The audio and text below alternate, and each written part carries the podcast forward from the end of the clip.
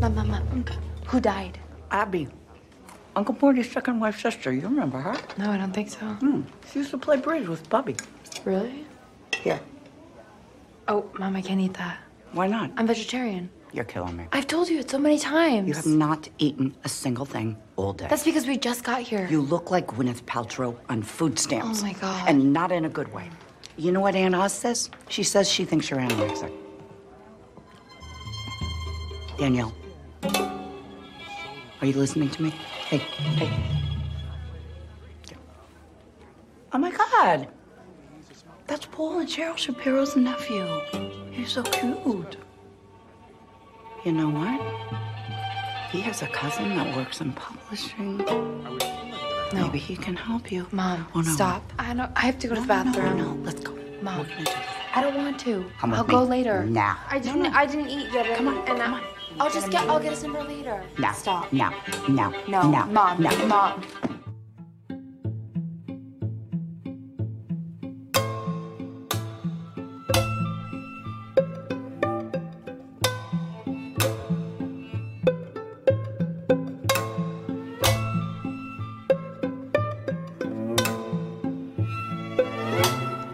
Sean bienvenidos a un episodio más de Plano Secuencia, su podcast favorito de cine. Muchas gracias por sintonizarnos una vez más. Regresamos para seguir charlando del séptimo arte ¿no? y de las películas que más nos han en general gustado. No creo que últimamente hemos hablado mucho de las que más nos han gustado. Y pues esta noche se encuentra, estamos grabando de noche, claro, se encuentra conmigo Anita Escárcega. ¿Cómo estás, Ana? Hola, eh, estoy muy bien, muy, mm, mm, ¿cómo decirlo? Emocionada por la película de la que vamos a hablar el día de hoy. Perfecto, también está con nosotros Andy Saucedo. ¿Cómo estás, Andy?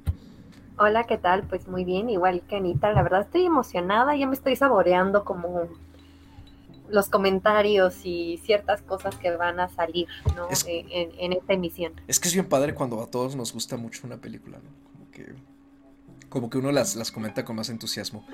Y bueno, yo soy Carlos Ochoa, de nuevo gracias por eh, sintonizarnos y estar aquí con nosotros para esta, esta breve comentario en general de uno de los estrenos independientes más, eh, pues digamos una sorpresa, más bien una de las sorpresas más placenteras de estos últimos meses. Se trata de Shiva Baby, una comedia negra escrita y dirigida por Emma Seligman en lo que es su ópera prima, una producción coproducción internacional entre Estados Unidos y Canadá, protagonizada por Rachel Sennott, que es una comediante, actriz y comediante estadounidense que se ha dedicado más bien como a subir eh, shows, mini shows de stand-up en línea. Eh, Molly Gordon, la acompañan Molly Gordon, Danaya Agron Da- y Danny De Ferrari, y Polly, Dra- Polly Draper y Fred Melamed, eh, como sus padres. Eh, esta película está adaptada de un cortometraje del mismo nombre, dirigido por Seligman también, del 2018 y se estrenó en el, famoso festival de South by Southwest en, en el 2020. Después estuvo en el festival de Toronto, a pesar de la pandemia de COVID. Y después empezó ya como su corrida en el circuito independiente hasta tener su estreno en Estados Unidos el pasado 2 de abril de 2021 y por fin ahora 11 de junio este, llega a, a- el pasado 11 de junio llega a Movie prácticamente creo que a nivel mundial está en Movie en todo el país creo, creo que nada más no está en Estados Unidos ¿no? porque allá está en cine o estuvo en cine pero en el resto del mundo está en la plataforma Movie y por lo visto se va a quedar ahí como un estreno exclusivo probablemente por largo tiempo y pues ha causado bastante sensación en general eh, eh, ha gustado mucho por sus distintas temáticas que vamos a tratar aquí. Y pues eh, además aquí la película la trajo en exhibición el Festival de los Cabos, ¿no? En el pasado Festival de los Cabos de la edición de 2020, que fue totalmente digital y gratuita. Eh, un saludo enorme aquí al Festival de los Cabos porque nos dio la posibilidad de, ver esta película. Y pues, ya, sin más preámbulos, Anita, cuéntanos rápidamente de qué trata Shiva Baby y qué te pareció. Pues Shiva Baby es una película que trata sobre Daniel, que es una estudiante eh, universitaria que de repente tiene que ir a un Shiva. Un Shiva es un funeral judío, porque al parecer alguien de su familia pues falleció, entonces pues hay reunión familiar sorpresa, ¿no? Y pues es una película en la que nos vemos de repente rodeados por todos estos familiares que empiezan con, con, preguntas y con a, hablar de ella, ¿no? Porque ella, eh, al parecer, ha construido una red de mentiras a su alrededor, que digo, vaya, quien no lo ha hecho, quien no le ha mentido un poquito a su familia. Entonces, pues bueno, empiezan como a los cuestionamientos, empiezan los interrogatorios, pero pues todo, todo el show viene abajo cuando de repente a este Shiva llega su sugar daddy con su esposa. Entonces, pues bueno, ya se imaginarán, es un... No, no, no es un dramón, es, es una película muy estresante, ¿no? O sea, creo que es una película que mantiene el suspenso y la tensión muy parejitos ¿no? a lo largo de toda la película y pues bueno, ya hablando de, ya, ya, ya de lleno en lo que la película me pareció, pues a mí me gustó muchísimo esta película. Es, en efecto, es una comedia negra, es muy, muy graciosa, pero al mismo tiempo, todo el tiempo te tiene tenso, ¿no? O sea, de repente cuando llega, ¿no? Que, ah, porque aparte no nada más llega el, el sugar daddy, también llega la exnovia, ¿no? Entonces empezamos con, con problemas desde el principio. Y pues bueno, este, yo creo que, el acierto más grande de, la directora es justamente el cómo logra mantener la atención, ¿no? A lo largo de toda la película. Yo creo que como realizador, como cineasta, no debe ser una tarea nada fácil, ¿no? El, el sostener todo este tiempo la atención en un mismo nivel. Y para ello, bueno, hace uso pues obviamente de todos los elementos cinematográficos que conocemos, ¿no? O sea, la ambientación, la música, los personajes. De repente, aparte es una película que casi en su totalidad está grabada en interiores, en, un interior que es pues justamente este lugar donde está llevándose a cabo el funeral. Y vemos gente por todos lados, ¿no? Y, y vemos como muchas acciones sucediendo al mismo tiempo. Entonces, es una película de esas que no quieres ni parpadear, ¿no? es, una película, eh, además de todo, a mí me pareció muy, muy divertida. ¿no? O sea, es una película que uno está viendo y dices, yo no quisiera estar en esa situación nunca en mi vida. Pero lo hemos estado todos, creo yo. Pero exactamente, o sea, todos hemos estado. Y pues bueno, o sea, creo que, que, hay muchos elementos eh, que, hacen justamente que esta comedia negra funcione pues de esta manera, ¿no? Eh, no sé, a ustedes qué les parece, eh, vaya fuera de, lo que implica e, este personaje en esta situación, ¿no? Que finalmente es casi, casi como una comedia de errores, ¿no? Sabemos cómo pasa una cosa y luego se empeora con otra, entonces, no sé, ¿ustedes qué opinan? wow. Mm, Híjole, la verdad, yo también la disfruté mucho me, me, sorprendió porque precisamente el ser una película de, humor negro con pues con ciertos elementos muy marcados, mm, al inicio pensé, ¿no? Sentí como que me iba a, bombardear de tantas cosas que no estaba segura, ¿no? De, de, cómo iba a ser mi, mi, experiencia, pero la verdad la disfruté bastante, como dice Ana. Eh, es una, tiene este humor negro, tiene toda esta serie de eventos desafortunados, ¿no? Que es como tienes un mal día y qué más te puede pasar para que sea, para que sea peor, ¿no? Nada puede ser peor que estar en una reunión familiar acosada constantemente por preguntas, preguntas de la escuela, preguntas de tu vida, preguntas hasta de lo que comes, ¿no? Porque aquí hay un acoso constante de, es que no comes, es que estás delgada, es que no sé qué, ¿no? O sea, o tú y tu amiguita, como que se están mirando, como que, o sea, que la gente que estás en constante observación, ¿no? Es, y además, ¿no? De, de, ese elemento te empiezan a pasar cosas feas. o sea, a la chava se le rompe una media, se tiene que meter al baño, entra el, tema este con el sugar daddy, el bebé del sugar daddy, la, la esposa del sugar daddy, o sea, no son solo los familiares, ¿no? No, son, no es solo la situación incómoda en la, que, en la que la ponen, es una serie de eventos ¿no? que se desencadenan y que nos ponen en conjunto con, con, pues con Daniel, ¿no? En, en esta situación de a mí me dio incluso no solo claustrofobia, ¿no? Porque estás demasiado encerrada, estás con la gente encima de ti, sino también de un ataque de, ansiedad y de pánico. O sea, llegó un momento en que, que Daniel, ¿no? Eh, enfrentando todas estas situaciones muy obligada, ¿no? A, quedarse ahí, a, no poderse zafar, ¿no? De la situación, eh, entras, eh, entró, ¿no? A, mi perspectiva, en, en, este ataque de pánico, de, de ansiedad, ¿no? Que, que, tiene mucho que ver con la vida en general, ¿no? O sea, estamos todo el tiempo expuestos, ¿no? A, muchas cosas, a, la religión, a los temas familiares, a nosotras mujeres incluso a temas de, de misoginia, ¿no? De, de, de, ciertas, de cierta mirada de de, juzgar, ¿no? De juzgar a las personas de, forma distinta. No, no, se ve mal igual un hombre que una mujer en ciertas circunstancias, ¿no? Por así decirlo. Que son muchos temas ahí involucrados, incluso la sexualidad en, el caso de Daniel, ¿no? Creo que, que, es una combinación de elementos, ¿no? Que, que le ponen a esta salsa que hace, como dice Ana, que se mantenga en un nivel constante de adrenalina prácticamente, ¿no? De tensión, en donde sabes también aquí que, algo va a salir mal, ¿no? Que en algún momento va a explotar ella o va a explotar algo, ¿no? Eso, eso le da mucha dinámica, le da este, este toque que, hace que la gente se mantenga, ¿no? Intrigada, si quieres por morbo, si quieres por porque se están identificando, eh, por muchos elementos, ¿no? Creo que aquí hay una visión muy clara de lo que se quería hacer, se logra, se logra bien, además, porque, porque todos los, eh, pues, los actores lo hacen de muy buena forma.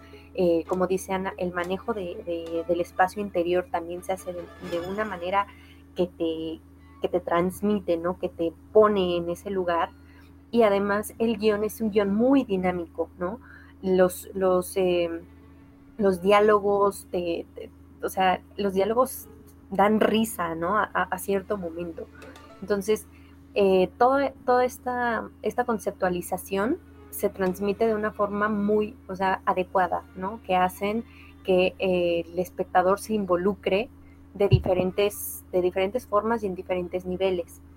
Entonces la experiencia pues es bastante disfrutable. Yo he visto varios eh, comentarios, amigos y conocidos que están recomendando precisamente, le están dando mucho impulso a, esta película porque sí se vuelve una película bastante universal, ¿no? O sea, es, una película que más allá de, pues, del enfoque, ¿no? De, religión que ves, ¿no? De entrada con el título Shiva, ¿no? Muy enfocado a, a, los, a una tradición judía, ¿no?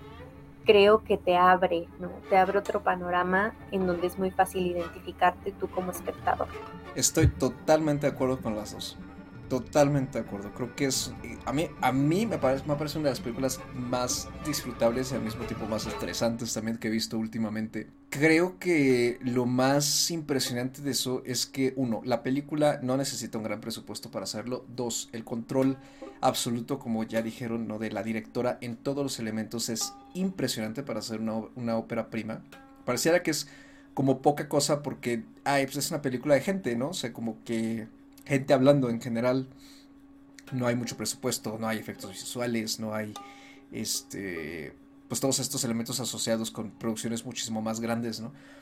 Pero creo que con lo poquito que tiene la directora le saca el máximo, ¿no? O sea, eh, aprovecha absolutamente cada uno de sus elementos. La música, ¿no? Que además parece, este, está, está la música está compuesta por Ariel Marx y tiene este toque como de película de horror, ¿no? Con estos violines estridentes a cada rato se, enfatizan mucho y combinado con los primeros planos y los close-ups a la cara de Daniel, que la vemos así casi todo el tiempo, nos creo que sí nos consigue transportar mucho, aunque parece que están también el familiar desagradable soplándonos encima del hombro, ¿no? Preguntándonos cosas pues muy eh, indiscretas, ¿no? O de una forma muy pasivo-agresiva. Entonces creo que eso junto con, lo de la locación, ¿no? Y, y las actuaciones sí consiguen justamente eh, transportarnos a, la situación que, está viviendo Daniel. Y me gusta mucho lo que, lo que han dicho de la universalidad, ¿no? Creo, que sí, o sea, es de esas películas que tienen una trama que parecía como muy específica, pero al mismo tiempo se convierte en algo con lo que todos nos podemos relacionar, porque todos creo yo hemos estado en una reunión familiar, quizá de cierto tono solemne, en la que por una u otra razón te ves bombardeado por un montón de personas con las que a lo mejor no tienes mucho contacto, sean amistades de la familia o familiares lejanos, y que a lo mejor tú por circunstancias muy distintas no estás como en tu mejor eh, momento emocional o en el mejor estado de ánimo para tratar con todas estas personas y a veces sí tienes que estar como poniendo eh, poniéndote máscaras ¿no? para poder enfrentarlas a todas. Creo que es una, es, es una situación muy común, muy humana y al mismo tiempo que se presta muchísimo para, como es muy plástica, ¿no? Para ser utilizada eh, con, con, distintos enfoques que en el caso de, Shiva Baby, pues casi, casi lo convierte en una película, eh, es comedia negra, pero al mismo tiempo parece una película de horror, ¿no? O un thriller, incluso con ese suspenso que, que mantiene la directora todo el tiempo. Otro acierto que a mí me parece tremendo es la actuación de la protagonista de Rachel Sennott. Creo que consigue un cambiar, ¿no? Este de un registro a otro en un momento es como muy altanera, eh, como muy dignificada y de repente un segundo después ya está toda ansiosa, está eh, asustada, está aprensiva y de repente se ve más tranquila, de repente se ve como melancólica, de repente pareciera ser que está muy reflexiva. Pues es, un gran, es un gran elenco, ¿no? Y creo que ella en general exuda algo a lo largo de toda la película que la hace muy disfrutable y te identificas mucho con, ella independientemente de sus características únicas, ¿no? como personaje. Y creo que, pues en general, ¿no? O sea, es... agradezco mucho que también la película sea bastante corta. En primera, porque imagínense, por muy bien hecha que estuviera, que fuera más larga, híjole, yo creo que ya sería una pesadilla si terminaría uno con, con los nervios a, a, punto de explotar, ¿no? Pero, pero creo que la duración que tiene, que es aproximadamente unos 70 minutos, este, también, ¿no? Eh, ayuda mucho, incluso creo que a, romper esta creencia, ¿no? De que las, películas cortitas, pues, pues, están como de una categoría menor, ¿no? Por así decirlo, ¿no? Yo creo que es una película que está muy bien aprovechada en cada uno de sus segundos, en cada minuto. Y además, creo que es de esas películas que independientemente de qué temas está manejando, como bien dijeron, ¿no? De como, por ejemplo, la religión, ¿no? La, este, en las relaciones personales, ¿no? Eh, los logros personales, la percepción que tiene cada uno de, sí mismo.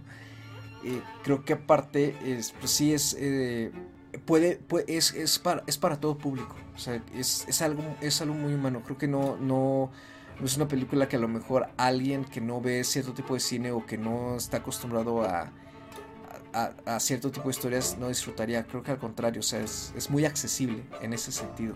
Y creo que aparte también da muy buen pie a pues a reflexionar un poco quizá, ¿no? De forma personal, que en efecto a lo mejor eh, decían al inicio, ¿no? Al, hablar de las sinopsis que Daniel se ha tejido como esta red de mentiras, ¿no?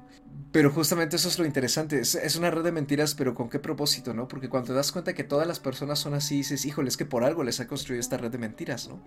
Es como para aparentar ser algo que, ella no es, pero al mismo tiempo para darles gusto, y pero al mismo tiempo pues para no decepcionar. Entonces creo que todo ese... Eh, esa gama de emociones, ¿no? Y de miedos y de inseguridades que todos tenemos están muy bien representados en la película y es uno de los aspectos que más me gustan, que se siente muy natural, se siente muy real y por eso mismo es una película tremendamente empática.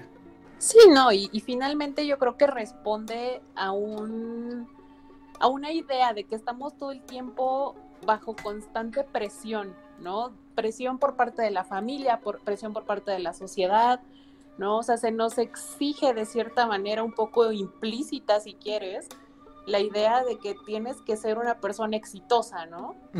y, hay un estándar que cumplir para ser calificado como exitoso, ¿no? Entonces, el hecho de que Daniel de repente nos enteremos que abandonó la universidad o que cambió de carrera o que es bisexual o que tiene un sugar daddy, ¿no? O sea, como que todas estas que se podrían considerar de cierta manera o bajo cierto contexto como una falla de su personalidad, de su, de su forma de vivir su vida, que finalmente no tendrían por qué importarle a nadie más, ¿no? O sea, es muy su vida. Pero finalmente es este reflejo de, de esta sociedad que todo el tiempo está presionando para que uno sea de una cierta manera, ¿no? Entonces, incluso también me parece como muy, pues, acertado que, nos lo pongan en un contexto además de una religión que pues vaya, tiene una cierta fama de ser también como muy restrictiva de cierta forma o como muy estricta. Entonces, e, e, esta persona, esta mujer, esta chica que de repente no encaja en ninguno de esos estereotipos de lo que debe de ser, pues obviamente se siente bajo esta presión constante, ¿no? De, de mentir, ¿no? De inventarse pues una vida diferente a la que realmente lleva. Y creo que pensando un poco en esto y en lo que mencionaba Andy hace un ratito, me llama mucho la atención también y me parece un acierto muy grande esta perspectiva pues femenina que tiene la directora, porque también, o sea, no nada más como seres humanos estamos bajo esa constante presión, ¿no? Sino que además, en particular a las mujeres se les exige además también como, pues, no sé, ¿no? O sea, un concepto de más virginal o, qué sé yo, ¿no? Sobre todo en un, en un contexto familiar y o religioso, ¿no? Entonces, creo que todas estas, todos estos elementos y todas estas, pues, no quiero decir fallas, porque realmente no son fallas, ¿no? Pero vaya, bajo la vista de sus familiares son fallas de, de Daniel y cómo ella se, se, muestra con esta aprensión a que la descubran, ¿no? O sea, no, ni siquiera le causa una, una culpa la manera en la que lleva su vida, el problema es que la descubran, ¿no? Entonces, finalmente creo que la película es muy sutil en, en, ese sentido, porque no es que te lo digan tal cual, pero la manera en la que está construida la película, tú sientes esta presión constante y también dices, no, que no la cachen, ¿no? O sea, pobre chava, o sea, déjenla en paz.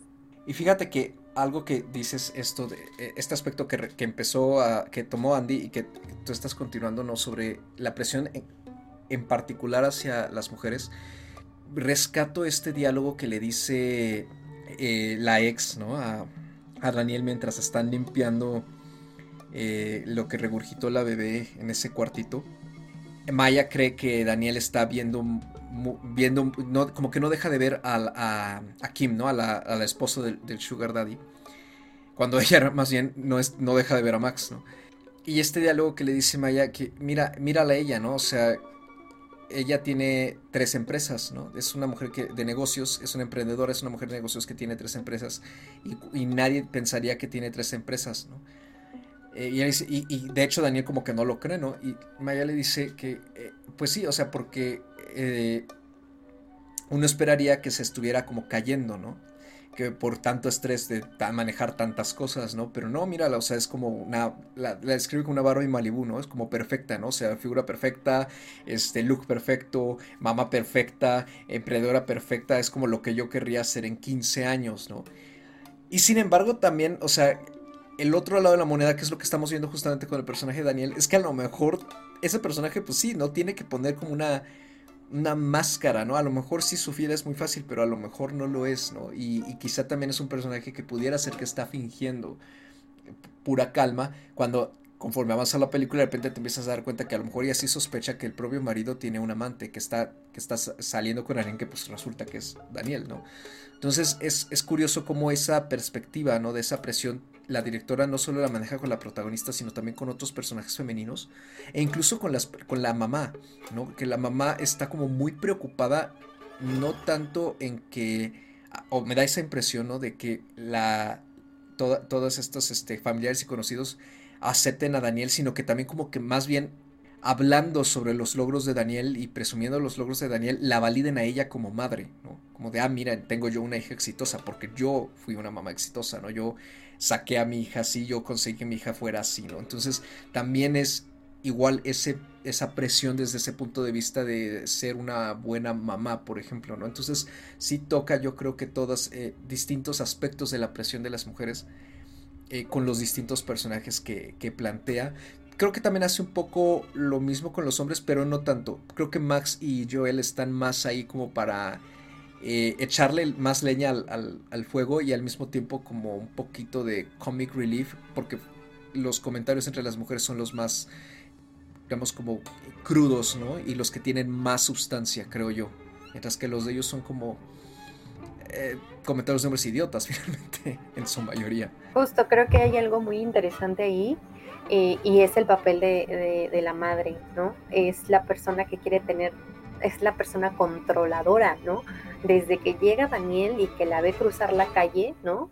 ya la está analizando, ya la está controlando, ya le está diciendo, ella misma la, la trae, ¿no? Por todo, todo el lugar, presentándola, queriendo que encaje, ¿no? Como, como menciona Carlos, y también eh, controladora con el papá, o sea, ella tiene un control total de quiere o quiere tener ese control total, ¿no? Y todo el tiempo está analizando a su hija y está viendo también a quién ve y está este no presentándola como con todas estas mentiras que, que Daniel pues, eh, ha, pues ha, dicho, ¿no? Creo que, que, también la quiere controlar incluso, ¿no? En su relación con Maya, que, que, se siente que no, lo, que no lo ve con agrado, ¿no? Y, siente como, se siente como que las quiere estar como apartando constantemente para que no generen un conflicto, ¿no? un conflicto que, que, a primera vista no, no, no, se siente, no se ve y conforme va pasando el tiempo incluso se difumina un poco, ¿no? Creo que, que ahí es súper es, interesante analizar también ahí el papel de, que tiene la mamá y que incluso es la que decide cuándo se quedan y cuándo se van, ¿no? Hasta, hasta ese punto y ese, ese final, ¿no? También es muy, muy decisiva eh, eh, es en, en ese sentido sin ella creo que, que no, no, no, se pondría Daniel como en esta constante sensación, ¿no? De, de, de estar en esa ansiedad, en, en, esa claustrofobia, que si bien la vemos, ¿no? En estos planos muy acercados, o sea, yo, yo puedo sentir su sudor de la mujer, ¿no? Su respiración, su... Y, y creo que, que todo mundo o muchas personas pueden decir, pero ¿por qué no se va? ¿Por qué no se mueve? ¿Por qué no se huye, ¿no?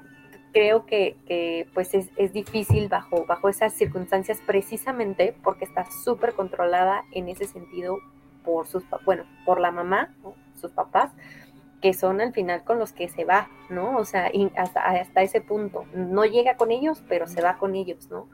Entonces, eh, ella está en ese constante de ya vámonos, ya no puedo estar aquí, ya me quiero ir, pero hay algo que, que la retiene, ¿no? Que, que, la está jalando constantemente más allá de las situaciones a las que, a las que se enfrenta y por las cuales no se puede pues, pues, no se puede escapar, ¿no? Prácticamente. Entonces, también en, en, en, dentro de esa dinámica creo que está enfrentando muchísimos conflictos internos, ¿no?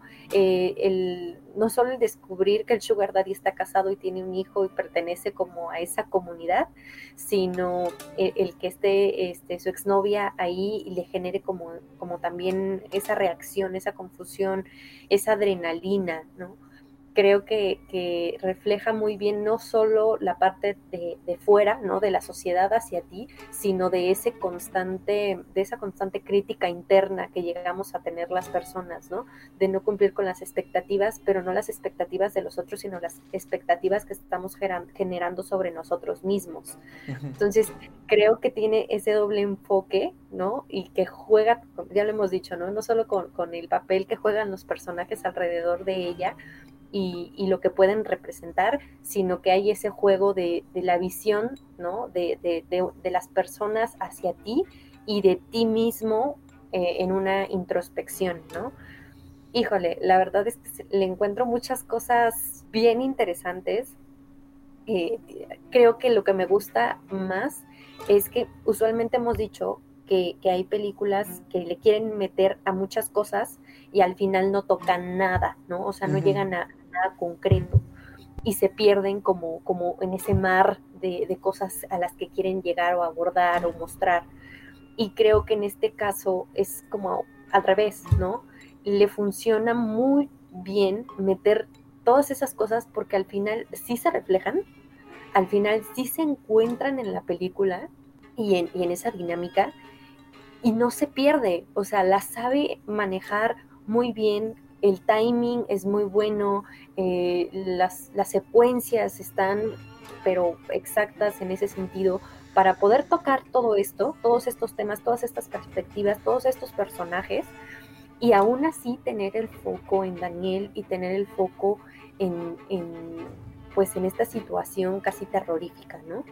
Creo que, que en ese sentido, la verdad, hace que la película se disfrute mucho y te genere todos, pues todas estas reacciones, ¿no? Todos estos análisis que se pueden hacer desde muchas, eh, pues desde muchos ángulos. Eso la verdad es lo que, lo que más me gustó y lo que más disfruté, además del humor negro. La verdad no soy muy dada yo al humor negro, pero en este caso les digo la verdad, sentí ironía, sentí hasta sarcasmo, sentí como una obra de teatro de esas, este, pues casi casi en donde estás viendo sketch, ¿no? Pero de eso que no puedes creer que algo así pase y que a, su vez resulta revelador y, pues cómico, ¿no? Eso es muy, muy interesante de, este trabajo, de este debut y que además a mí me hace ver que la directora tiene una perspectiva y, también un estilo, ¿no? Que desarrolló de ese primer corto, que a veces es difícil que de un corto, cuando lo llevan a la película, ¿no? A un largometraje, como que se pierden, ¿no? Tenían una idea tan clara de lo que habían hecho como cortometraje y a lo mejor sí querían expander como ciertas cosas y, por el mismo tiempo pues lo cortan, ¿no? Y se acotan a que cuando llegan a veces al metraje pues, completo, como quien dice, de, de película, este, mm, no saben con qué llenarlo o se pierden un poquito como, como en, ese, en ese espacio, en ese tiempo ¿no? que añadido, porque no tienen a lo mejor ese desarrollo de los personajes, ese desarrollo del tema en, un, pues, en una temporalidad mayor.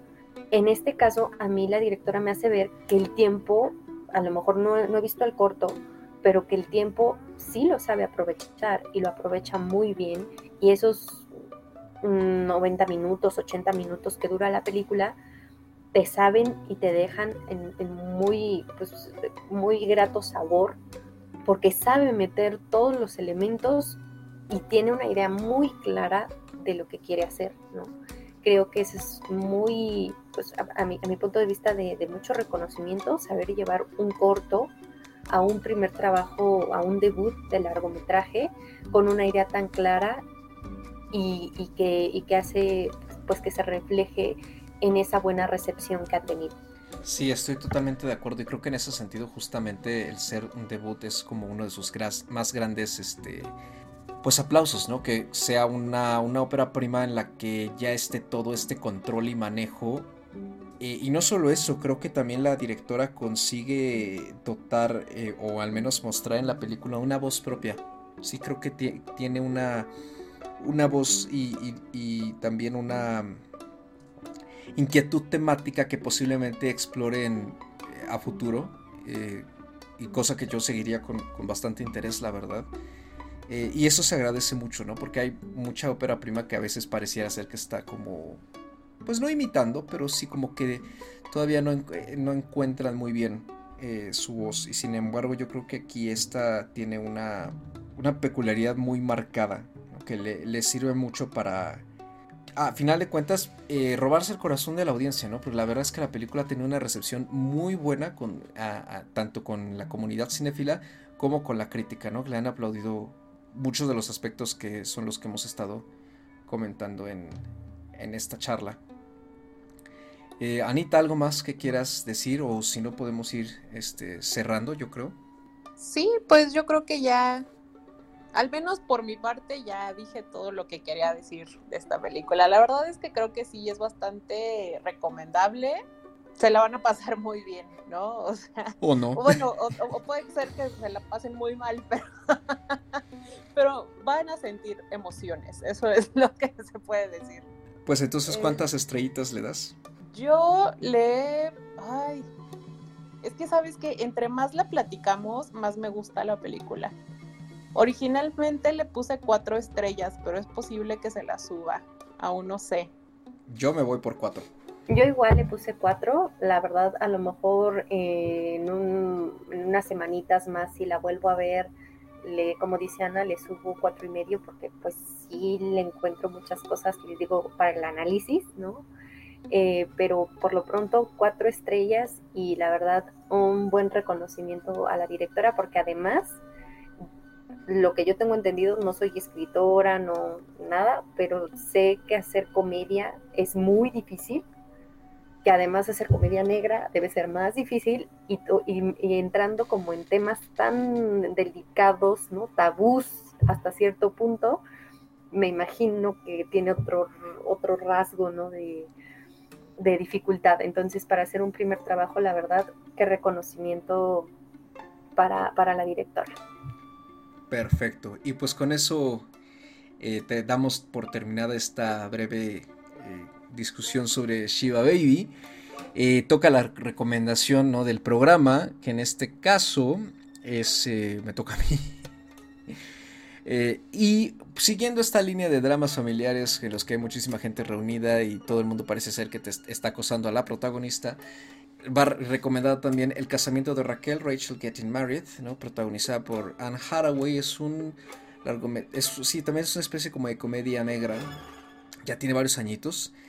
Y, tiene, y llama la atención también porque eh, para cuando Anne Hathaway hizo esta película, como que todavía la estábamos haciendo mucho, asociando mucho a, a su papel de la princesa este, Mia Thermopolis, ¿no? En, los, en el diario de la princesa. Entonces como que fue una especie de sorpresa, por así decirlo, ver que, la, que, ella se pusiera en un papel este, a interpretar a una drogadicta, ¿no? Bueno, una ex drogadicta que salió de, rehabilitación y que tras mucho tiempo de no haber estado en contacto con la familia, eh, se reúne con, todos para celebrar la boda de su hermana y pues lo mismo, ¿no? Este, muchas relaciones eh, disfuncionales, muchísima tensión, bombardeo, preguntas indiscretas, actitudes pasivo-agresivas. Es un poquito eh, similar el, el, asunto, pero la película vale muchísimo la pena y la pueden encontrar en Cinepolis Click, al menos aquí en México. Está dirigida por Jonathan Demme. Y pues ya saben, ahí si, si quieren como que continuar la línea temática entre este Shiva Baby eh, con, con, Shiva Baby pueden echarse esta y hacer como una especie de programa doble. Eh, ¿Dónde nos pueden encontrar? A mí me pueden encontrar en Twitter como Mr. Carlos Ochoa con un número 8 en dígito y una A minúscula. A ti, Anita, ¿dónde te podemos encontrar?